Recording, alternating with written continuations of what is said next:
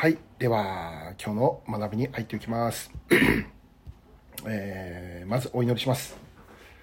愛する天道父様、えー今日も与えてくださるこの時間を感謝し、えー今日もあなたの御言葉があ私たちの生きる力、糧と変えられるように祝福してください。えー待ち望みます。どうぞ聖霊様があこの時間を導いてくださいますように。ハレルヤ、感謝します。尊き主イエス様のお名前でお祈り申し上げます。アーメン。はい、えーではあ今日の学びはヨハネの福音書第15回目になります。ヨハネの第15回目のうんと B ですね。学びの B 神の子であるイエスのメッセージと宣教、えーこの B は2章13節から12章50節まで続きますね。でその中の、えー大きな2番ニコデモとの対話ということで、えー現在学んでいます、え3章の1節から21節ですけども、えー今日はうんと17節からあ21節までの御言葉になりますね。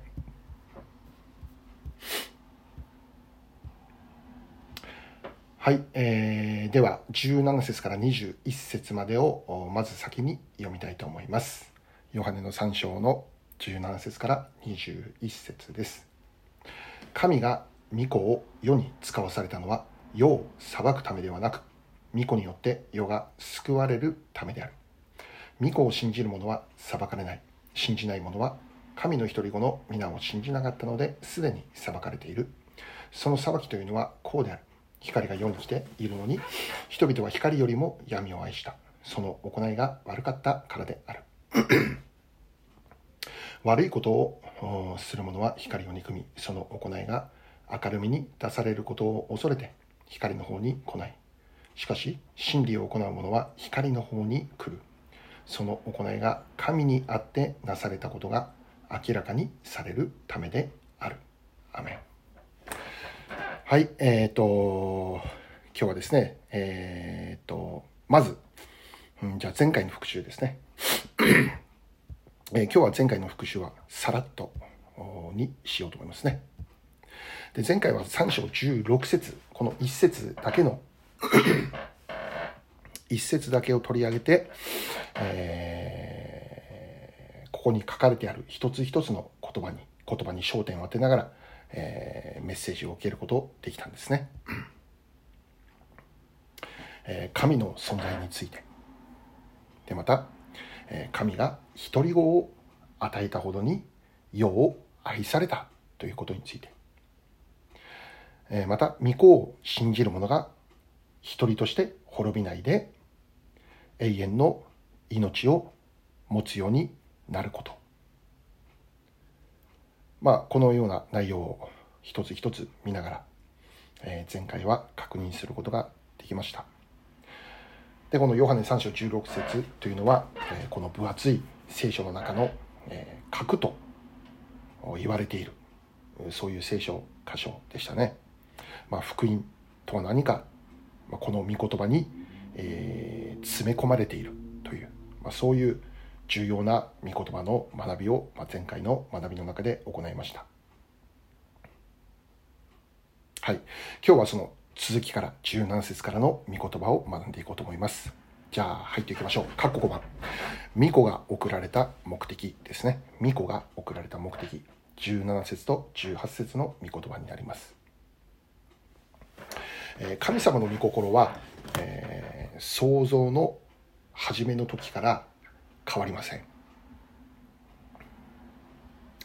えーそれはあ全人類を愛し神様との交わりの中に置くことです。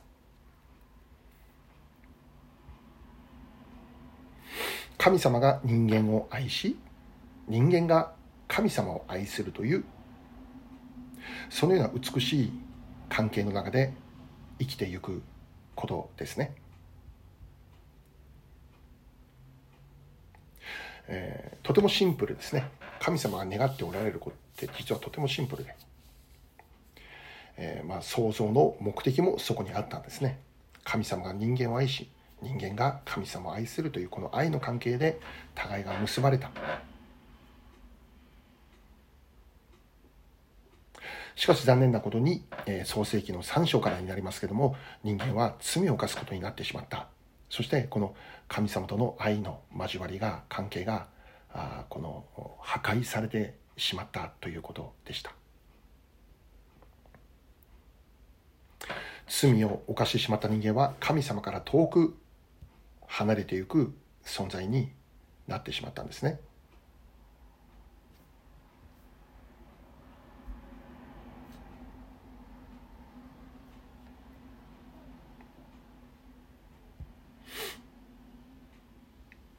その結果人間が受ける報酬は死であるということでした。死という報酬。本来愛を受けるべき存在として作られたのでありましたけども。死という報酬を受けなければならない存在となってしまった。人間が自ら死へと向かっていくことになるということでしたね。しかし感謝のことは罪を犯した人間たちをそれでも神様は愛するという選択をされたということだったんです。私たち人間の姿が、まあ、最初に神様が作った人間たちの姿が、えー、以前のようではなくなってしまった。神様からどんどんどんどん離れていくことになってしまった。ことごとく神様の御心を損なう、まあ、そういう生き方を繰り返してきた人類でありました。それでも神様の、え、持っている愛人間に対する愛愛するというこの選択は変わらなかったですね。最後まで愛するという選択でありました。そしてそのような神様の愛が具体的な形となって現れたのがイエス様でしたね。イエス様が十字架で死なれることによって神様の持っていた私たちに対する愛が明らかにされたということでありました。はい一つ聖書を読みましょう。ローマ書の5章の8節になります。ローマ書の5章の8節になります。ローマ書の5章8節。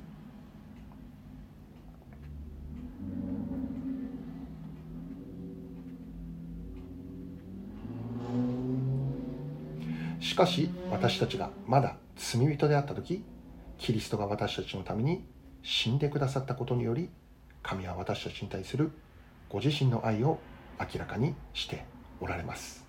はい。とても重要な内容ですね。え、もう一度読みましょう。ローマの5章8節しかし私たちがまだ罪人であった時キリストが私たちのために死んでくださったことにより神は私たちに対するご自身の愛を明らかにしておられます。はい、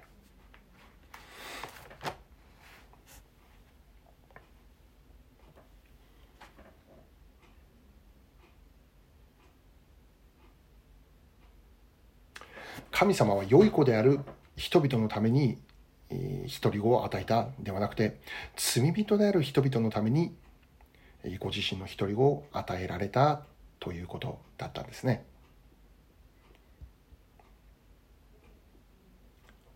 あるいはこの良い子のために与えるということはあるのかもしれません。しかし罪人のために与えるということは、あまあ本来ありえないことなんですね。宝刀の限りを尽くした次男、長男と次男がいて、その宝刀の限りを尽くした次男坊のためにね、えー、この宝刀の限りを尽くして帰ってきたこの息子を父は立派な着物を着せて指輪をはめさせてもう超豪華な宴会を準備させたっていうんですね。宝刀の限りを尽くしたこの息子は結果的にもうボロボロになって帰ってきた。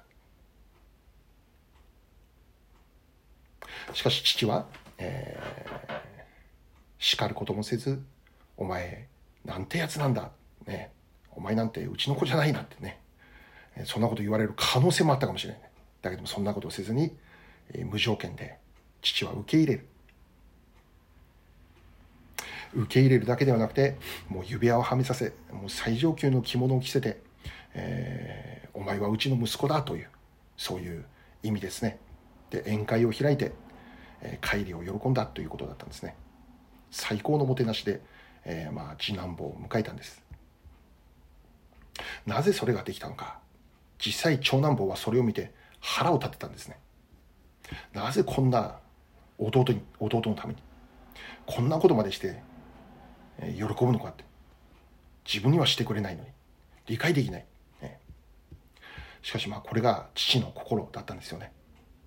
どれだけ宝刀の限りを尽くしても、えー、それでも父にとっては愛する子であるということには何があっても変わらない。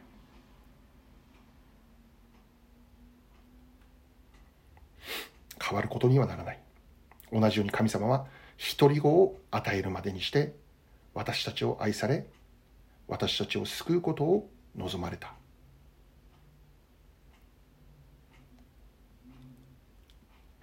神様の御心は今も変わりません。私たちを裁くことではなくて救うことです。死ではなくて命を与えることです。それを実現させるために御子を与えたということですね。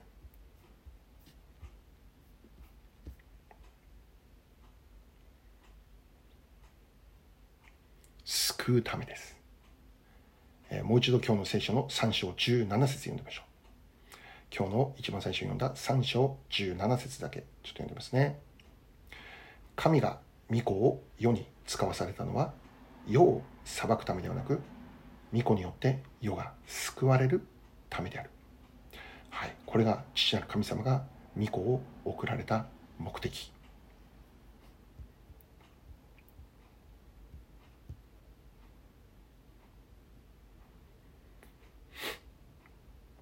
しかし次に重要なことは18節の御言葉にあるんですけども、えー、信じること。ですね。信じる。神様の望みは全ての人間が救われることであります。裁きに置くことではありません。それを実現させるために神様は一人子を送られたんです。しかし御子を送られたということだけで、えー、実はこの救いというものはあ完成されないんですよね。私たちが信じなければならないということなんです。18節の御言葉を見れば、御子を信じる者は裁かれないというふうに書いてあります。しかし信じない者は裁かれる。私たちが救われるために、命を得るために重要なことは、御子を信じることなんだということなんですね。神様が与えてくださった私たちを命へと導くために与えてくださったこの御子を私たちが信じることなんだということを言っているんです。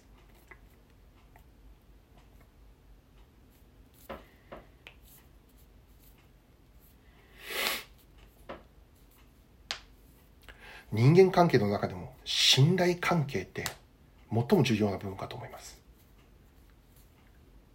神様が私たちに要求されることは信じることなんです。信頼関係なんです。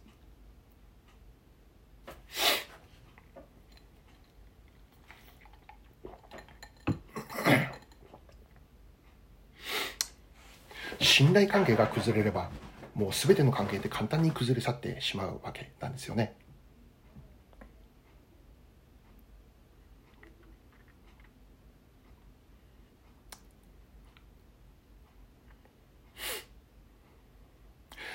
ではこの信じるとは信じればいいって言うんだけど信じるということについて。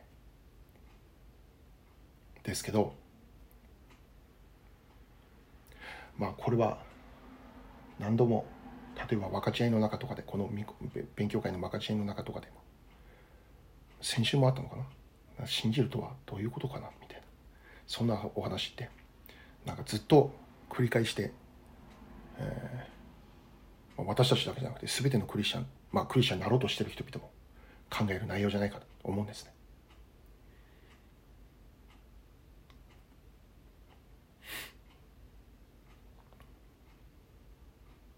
一つの意見として聞いてください。私がよく聞くこの牧師先生のメッセージがあってですね。で、その先生がよく言ってることがあって、信じるとはどういうことかについて、えー、お話しされていることがあったんですね。信じるとは何か決断だと言ったんです。信じるとは決断であり、一歩足を前に踏み出してその世界の中に入っていくことだということでした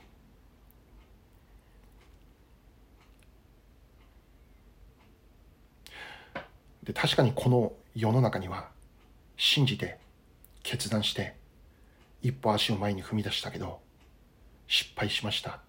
いくらでもあるんですね。信じなければよかった。やっぱりやめとけばよかった。起こるんですね。しかし神様の御子を信じることに限ってはそれはないということです。聖書ではこう教えています。イザヤ55章11節読みましょう。イザヤ55章11節。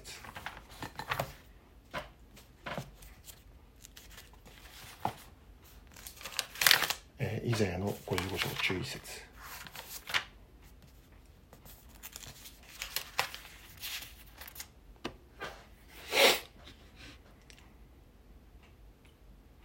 イザヤ55章11節であります。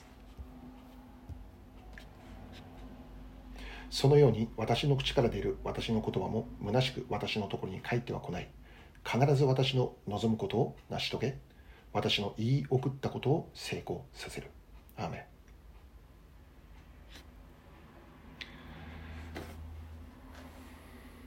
神様が望んでいることはその望みは必ずその通りに成し遂げられると言っています。神様の言い送ったことは成功させる。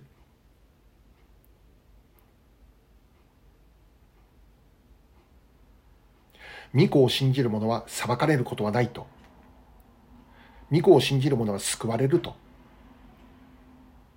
そう語られ語られている神様の語られた御言葉は必ずその通りに成し遂げられる。まあ、これが神様というお方のご性質の一つと言えます。神様が言われたならば必ずそれはその通りになるんだと。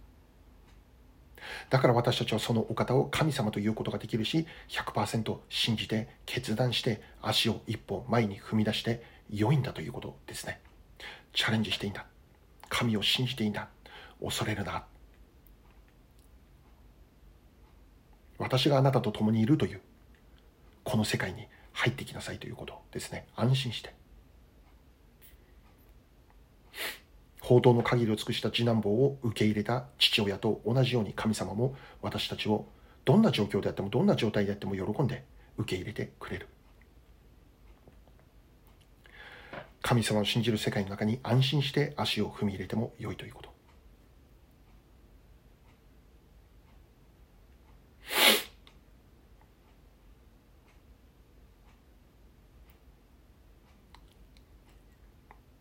で安心してもよいと言える裏付けとなる御言葉はいくらでもある聖書の中にね。その代表的なものが十字架で死なれたキリストが3日目に復活されたということですね。復活されたキリストがこの方こそ神の御子救い主であった。証明された。この出来事について確認をするだけでも神を信じ神の御子を信頼するに値するということですね、まあ、それ以外でもヨハネの福音書の中には、えー、以前も見ましたけど水をブドウ酒に変えるという印を行われた。でそれ以外にも、まあ、これからあ全部で7つの印、ね、イエス・キリストが神の御子であり救い主であるということに対する印が、ま、ヨハネの福音書の中には次々に記録されてあるんですよね。その代表する内容が十字架で死なれた後に3日目によみがえられたキリスト。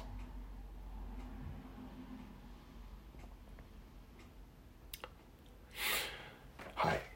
御子を信じることが重要だというんです。それは決断をすること。神の御子を信じるというその世界の中に足を踏み入れていくこと。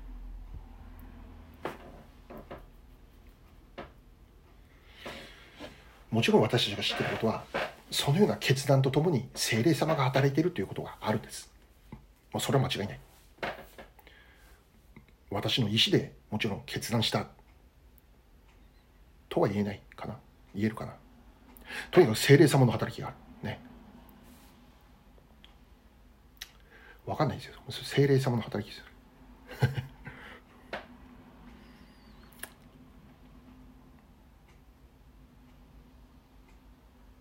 だけども決断したのは自分だしね。洗礼受けるってね。イエス様信じるってね。まあだからその決断に聖霊様が働いてる。同時進行です。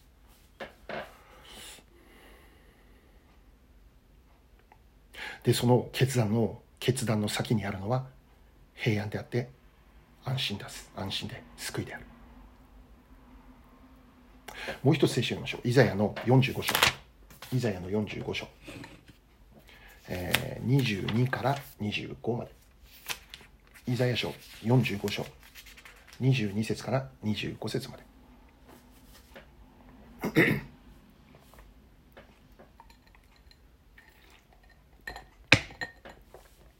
イザヤ45章。22節から25節。地の果てのすべてのものよ。私を仰ぎ見て救われよ。私が神である。他にはいない。私は自分にかけて誓った。私の口から出る言葉は正しく取り消すことはできない。すべての膝は私に向かって鏡、すべての下は誓い。私についてただ主にだけ正義と力があるという。主に向かって生きり立つ者は皆、主のもとに来て恥じる。イスラエルの子孫は皆、主によって義とされ、誇る。アメああ、すごい見事ですね、これね。今、改めて読んで、鳥肌が立ちますね。もう一回読もう。イザヤ書45、ん ?45 章、22から25。地の果てのすべてのものよ。私を仰ぎ見て救われよ。私が神であり、神である。他にはいない。私は自分にかけて誓った。私の口から出る言葉は正しく、取り消すことはできない。すべての膝は私に向かってかがみ、すべての下は近い。私について、ただ、主にだけ正義と力があるという。主に向かって生きり立つ者は皆、主のもとに来て恥じる。イスラエルの子孫は皆、主によって義とされ、誇る。アメ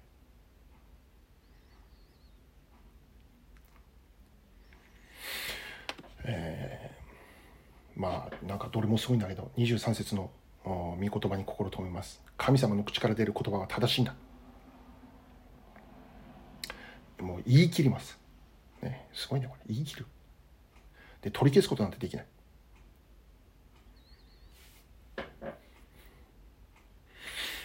人間の世界で言い切るって本当に怖いことだけどね。リスクの伴うことですけど。もう神様の世界は言い切る。宣言であります。神の口から出る言葉は正しく取り消すことはできない。善と悪を判断する基準。それは神様の口から出ている言葉である。というんですね。神様がルール。神様が基準。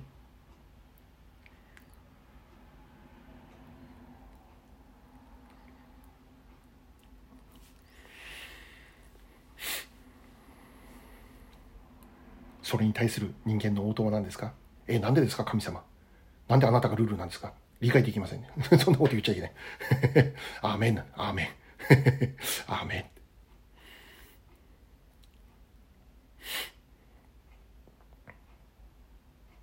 神様が言われることは、御子を信じる者は裁かれないという、これが神様の決めた基準であります。ルールであります。これが私たちの救いを決定する神様の設けた基準なんです。この基準は何があっても取り消されることにはならない。変更されることにはならない。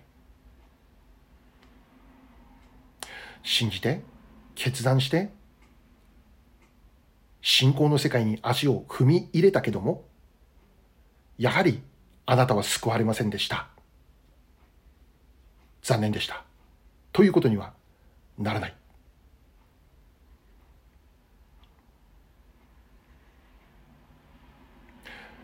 必ず救われる。これが神様の言われた言葉である。これが神様の言われたことであるがゆえに、これから後もどんなことが起こっても変更はされないんだ。最後まで信頼をしてもよい。安心してその世界に入ってきてもよいという内容であります。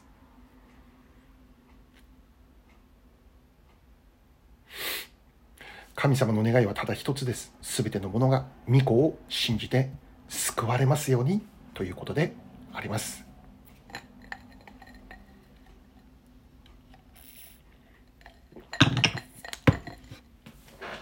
では、括弧6番いきましょう。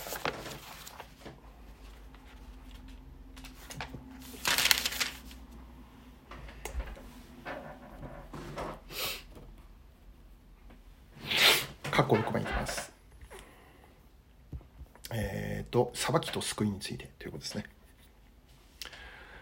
えー、聖書箇所は19節から21節までになります。まず、えー、先ほどの18節の後半部分を見たらこうあるんですね。信じない者は神の独り子の皆を信じなかったのですでに裁かれている。はい。信じない者は神の独り子の皆を信じなかったのですでに裁かれている。はい。ここで注目したいことは、このすでに裁かれていると書かれてあることですね。えー、裁きというのは死の後に行われることではないのか？もちろんそう。でも、すでに裁きは始まっているって、ここで教えているんですね。御子を信じない者はすでに裁かれているんだと言ってるんです。では具体的に、えどんな裁きを受けているんですか？ということですね。結論から先に言えば、光ではなくて闇を愛するものとなるということです。別の言葉で義ではなくて罪を追い求めるものになるということです。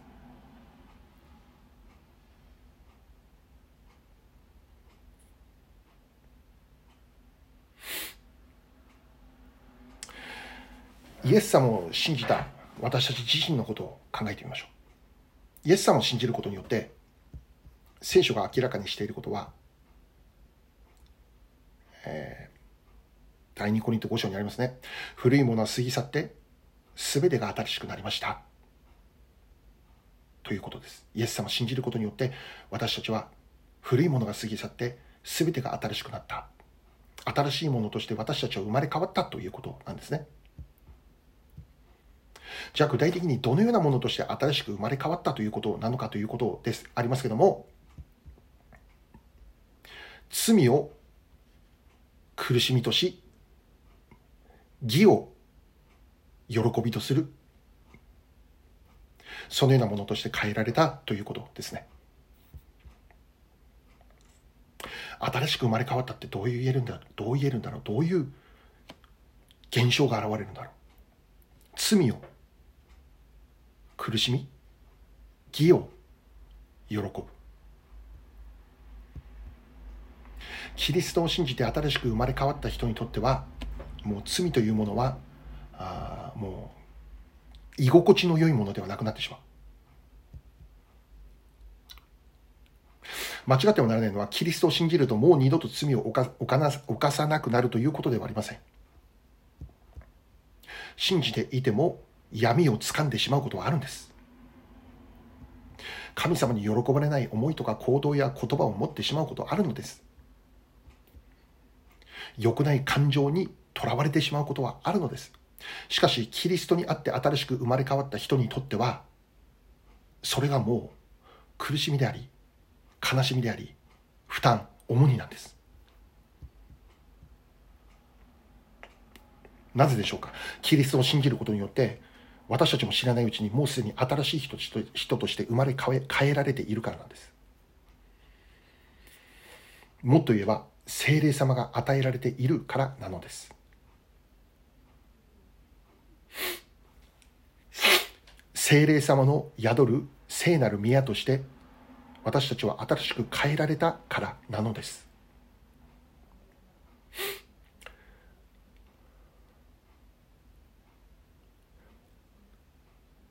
イエス・キリストを信じたということはそういうことなのです。精霊様が宿ったものとして私たちは生きている。故に精霊様の喜ばれないものを持つときにそれは本当に私たちにとって苦しみになるんですね悲しみになるんですね逆に精霊様の喜ぶこと神の義を持って生きることによって私たちは本当の意味の幸いとか喜びとか平安を持って生きていくことができるようになるということですね新しく生まれ変わったということはそういうことであって私たちが努力してではなくて歯を食いしばってではなくて超自然的に光の方へと足を向け始めるようになっていくということなんです。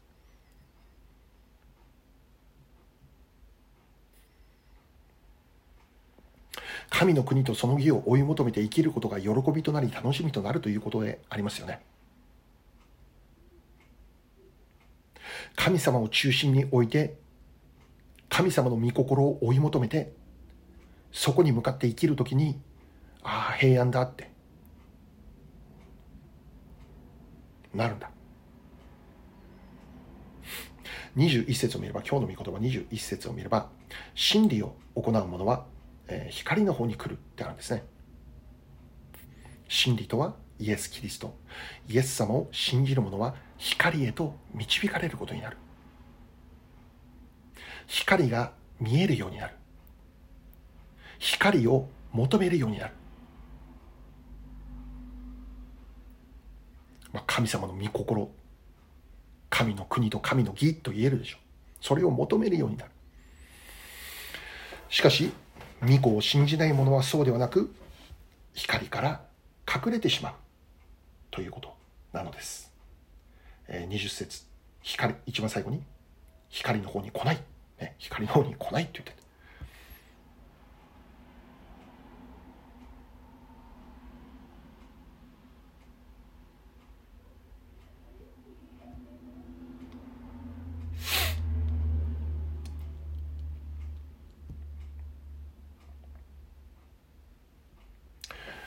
アダムとエバが初めて罪を犯してしまった時に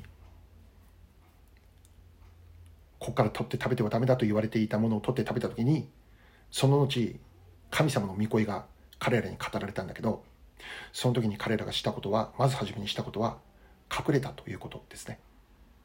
光の前に出ていくことができなかったということでした。光から隠れて闇の中にとどまる。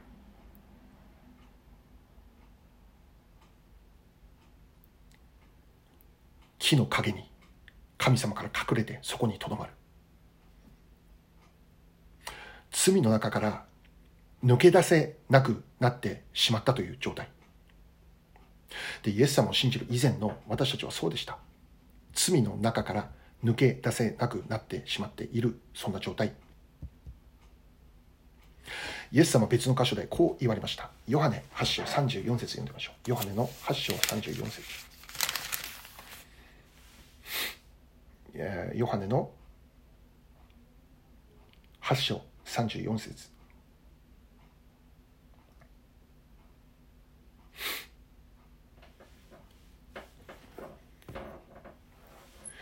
イエスは彼らに答えられた。誠に誠にあなた方に告げます。罪を行っている者は皆罪の奴隷です。うわ。罪の奴隷という言葉が使われているんですね。御子を信じない者は罪の奴隷という状態に置かれているよと言っているんです。ローマ1章24節読んでみましょう。ローマ1章24節も読んでみましょうね。ローマの1章24節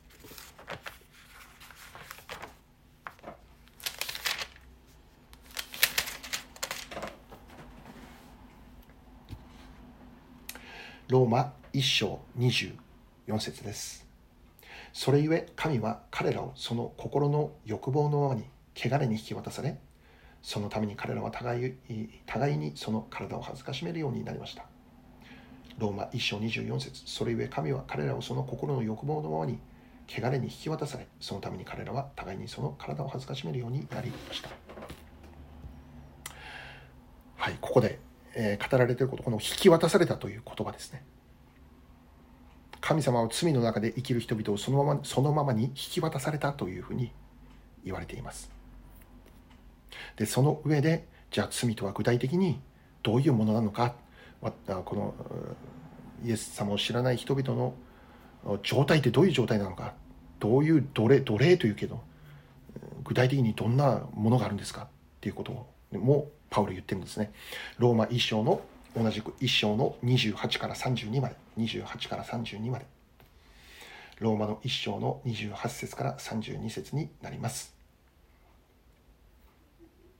また彼らが神を知ろうとし従らないので、神は彼らを良くない思いに引き渡され、そのため彼らはしてはならないことをするようになりました。彼らはあらゆる不義と悪と貪りと悪意とに満ちたもの、妬みと殺意と争いと欺きと悪巧みとでいっぱいになった者陰口を言う者そしる者神を憎む者人を人と思わぬ者高ぶる者大変相応する者悪事を企む者親に逆らう者わきまえのない者約束を破る者情け知らずの者慈愛のない者です。彼らはそのようなことを行えば死罪に当たるという神の定めを知っていながらそれを行っているだけではなくてそれを行う者に心から同意をしているのです。はい、でイエス様も人の罪についてどのようなものであるかを言われたことがあったんですね。それも読んでみましょう。マルコ7章。マルコ7章。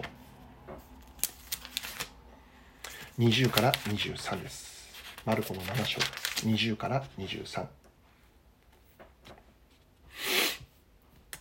マルコの7章20節から23節です。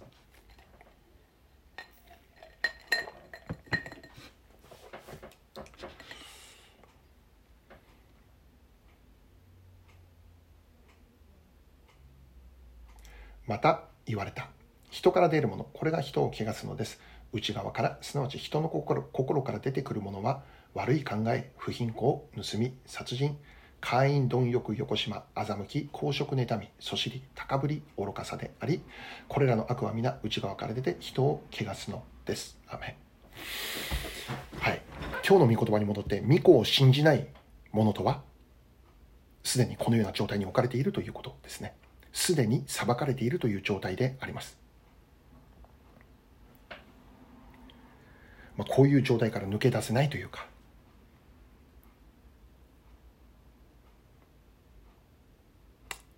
しかしまあこのことを聞くときにこう言われることがあります。いや、でも、イエス様を知らない人でも、良い人ってたくさんいますよと。素晴らしい人格者と思える人たくさんいますよ。確かにそうです。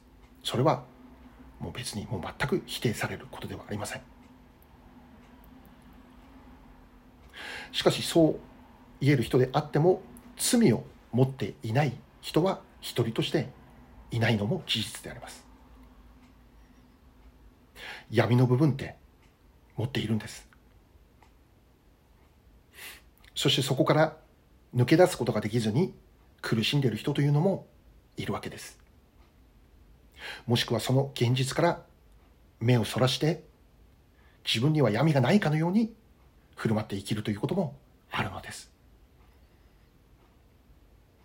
イエス様を信じる人であっても初めにも、初めにも言ったように、闇の中で生きてしまうということがあるのです。光の行いだけできる人なんてどこにいるんでしょうか？いないんですね。光よりも闇を選択してしまうということがあるんですね。じゃあ、この巫女を信じる人と信じない人の違いは何でしょうか？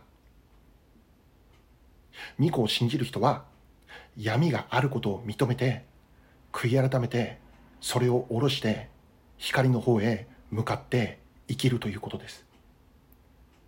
闇があることを認めて悔い改めてそれを下ろして十字架の前に下ろして光の方へ向かって生きれるように足を進ませていくということです。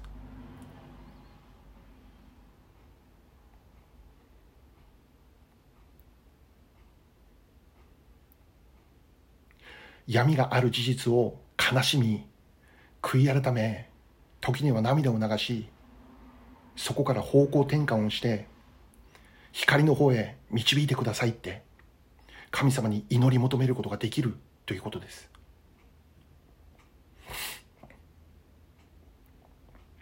ある意味イエス様を信じる者というのはこれを繰り返しているのかもしれません。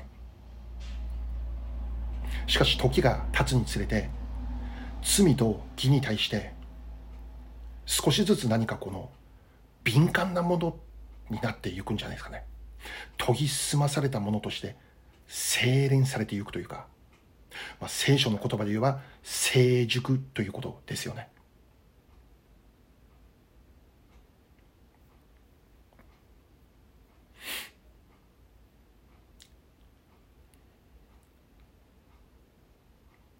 御子を信じる以前には怒りの人でしかなかったのですが許しの人として変えられていく。不思議なことが起こっている。不平不満ばかり言う人が感謝を語る人という。自分に今までこんな言葉なかったけどなっていう人として変えられる。もう本当に高慢だった人間が謙遜な人に変えられる、ね、自分しか信じないと言っていた人が神様の見舞いにひざまずいて祈りを捧げる人に変えられる。人を傷つけるような言葉ばかりを発していた人が人を慰める言葉を語る人に変えられる。自分さえ良ければいいと考えていた人が困っている人々に助けの手を差し伸べる人に変えられる。もう言えば言えばきりがありません。御子を信じる者はそのような光のある方向へと向きを変えて前進していくことができるようになる。まず光が見えてくるということです。でそこに向かうために必要な方向転換を行っていく。もちろんこの救いと裁きの究極というものは死の後に準備されている世界に現れることです。